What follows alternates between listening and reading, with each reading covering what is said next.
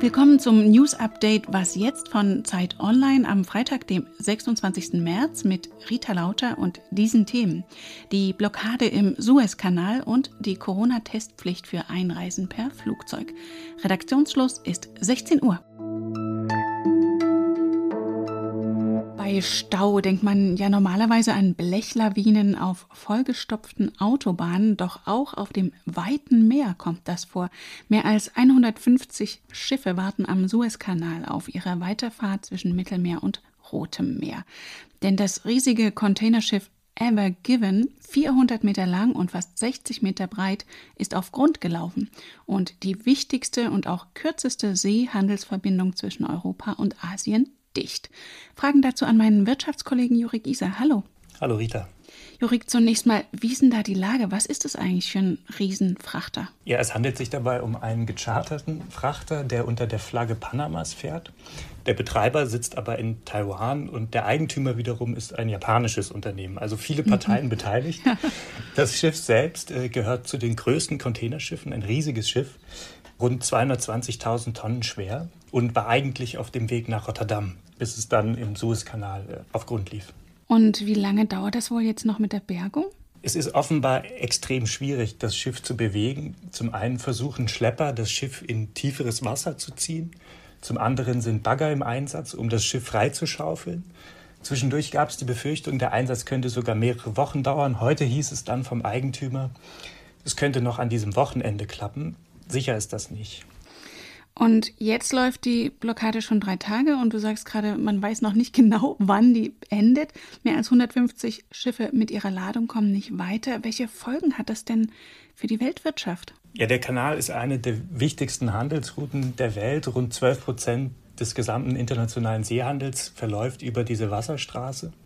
Im vergangenen Jahr passierten rund 20.000 Schiffe den Kanal, also rund 50 pro Tag.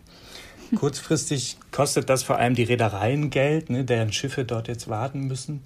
Dauert die Blockade länger, müssen die eine alternative Route nehmen, um das Kap der Guten Hoffnung im, im Süden Afrikas. Das würde die Transportzeit um, um mindestens eine Woche verlängern. Aber auch die deutsche Industrie warnt schon vor den Folgen, nicht, wenn Lieferketten ins Stocken geraten. Die Straße ist eben besonders wichtig für den Ölhandel. Auch am Ölmarkt kam es wegen der Blockade schon zu beachtlichen Preisschwankungen. Und wir werden sehen, wie sich das weiterentwickelt und eventuell dann in drei Wochen mal wieder darüber sprechen, falls die Route wieder frei ist. Danke dir, Jurik. Gerne. Es ist Freitag, das Wochenende naht, aber vorher kommt wie immer noch die wöchentliche Mahnung aus dem Robert Koch Institut. Hier Präsident Wieler. Es gibt sehr deutliche Signale, dass diese Welle noch schlimmer werden kann als die ersten beiden Wellen. Die Fallzahlen nehmen rasant zu. Es sind alle Altersgruppen betroffen. Besonders stark allerdings die berufstätige Bevölkerung, das sind die unter 65-Jährigen und auch Kinder und Jugendliche.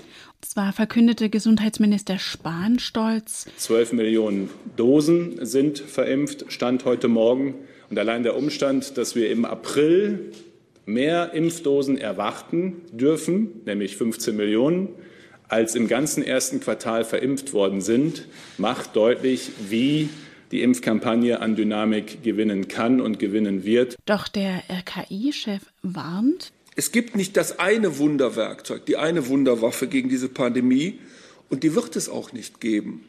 Aber wir haben einen ganzen Kasten mit verschiedenen Werkzeugen. Im Laufe der Zeit sind immer wieder neue dazugekommen. Und jedes dieser neuen Werkzeuge hat uns eine bessere Qualität gegeben, eine bessere Chance, die Pandemie zu bekämpfen. Und appelliert vor den Osterfeiertagen. Nutzen Sie deshalb bitte besonders die Tage über Ostern, um das Virus auszubremsen. Verbringen Sie die Ostertage nur im allerkleinsten Kreis. Verzichten Sie auf ungeschützte Treffen. Und bitte verreisen Sie möglichst nicht. Zum Thema Reisen hatte Gesundheitsminister Spahn auch noch Neuigkeiten. Die Testpflicht für Einreisen per Flugzeug aus dem Ausland. Wer keinen negativen Test hat, wird nicht mitgenommen. Kommt erst in der Nacht von Montag auf Dienstag. Damit in den Ländern, wo es keine Teststruktur gibt, die Fluggesellschaften auch tatsächlich das Testangebot vor Ort noch organisieren äh, können.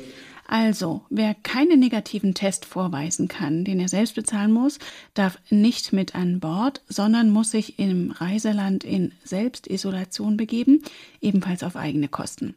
Doch Spahn relativiert selbst. Allerdings mache ich mir auch keine Illusionen. Diese Einreiseverordnung allein ist jetzt nicht der Gamechanger für die Osterzeit. Dafür ist die Lage zu ernst und das Infektionsgeschehen, die Dynamik in Deutschland im Land auch zu stark. Auch ohne Flugzeug braucht man jetzt aber einen negativen Corona-Test, wenn man aus Frankreich einreisen will. Das RKI hat das Land am Nachmittag als Hochinzidenzgebiet eingestuft. Mobbing, Anmache oder Abzocke, das kann Kindern und Jugendlichen begegnen, wenn sie im Netz unterwegs sind. Künftig sollen sie davor aber besser geschützt sein.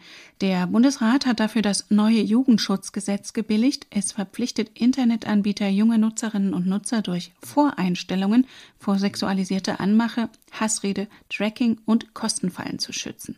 Auch Hilfe- und Beschwerdestellen müssen sie einrichten. Was noch? Now I know what makes me happy, and I can tell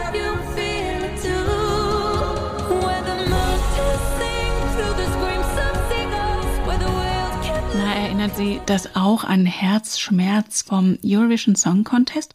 Damit liegen Sie nicht ganz falsch, denn die Musik stammt aus dem Netflix-Film Fire Saga. Er erzählt grob gesagt die Geschichte eines Gesangsduos aus dem isländischen Örtchen Husavik, das sich bis zum Song Contest kämpft, aber erkennt, dass es zu Hause doch am schönsten ist.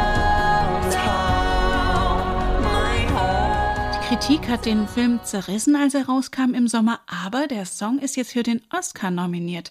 Und nun haben sich die etwa 2000 Einwohner von Husavik zum Ziel gesetzt, den Oscar nach Island zu holen, mit einem humorvollen Spot, in dem sogar die heimischen Elfen um Mithilfe gebeten werden. Husavik, the most beautiful town in the world. The people of Husavik is very excited. We have reached out to the elves to help.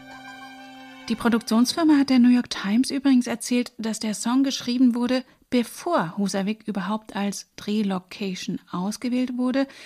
Die Beschreibung passt wohl einfach auf viele isländische Küstenstädtchen. Und obwohl es wegen der Entfernung zur Hauptstadt Reykjavik teurer war, dort zu drehen, bekam Husavik letztlich den Zuschlag. Begründung? Es lässt sich leichter aussprechen als andere isländische Namen, etwa Stikisholmur. Ja, Husavik lässt sich wohl auch leichter mitsingen.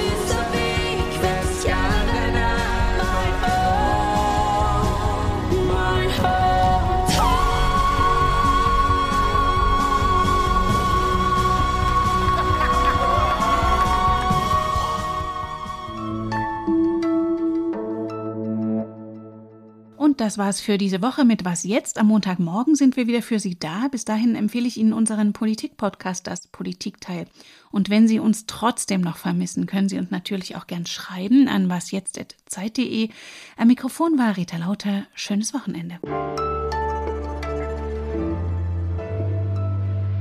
Ja, Ganz so lange müssen Sie auf die nächste Sendung diesmal ja gar nicht warten.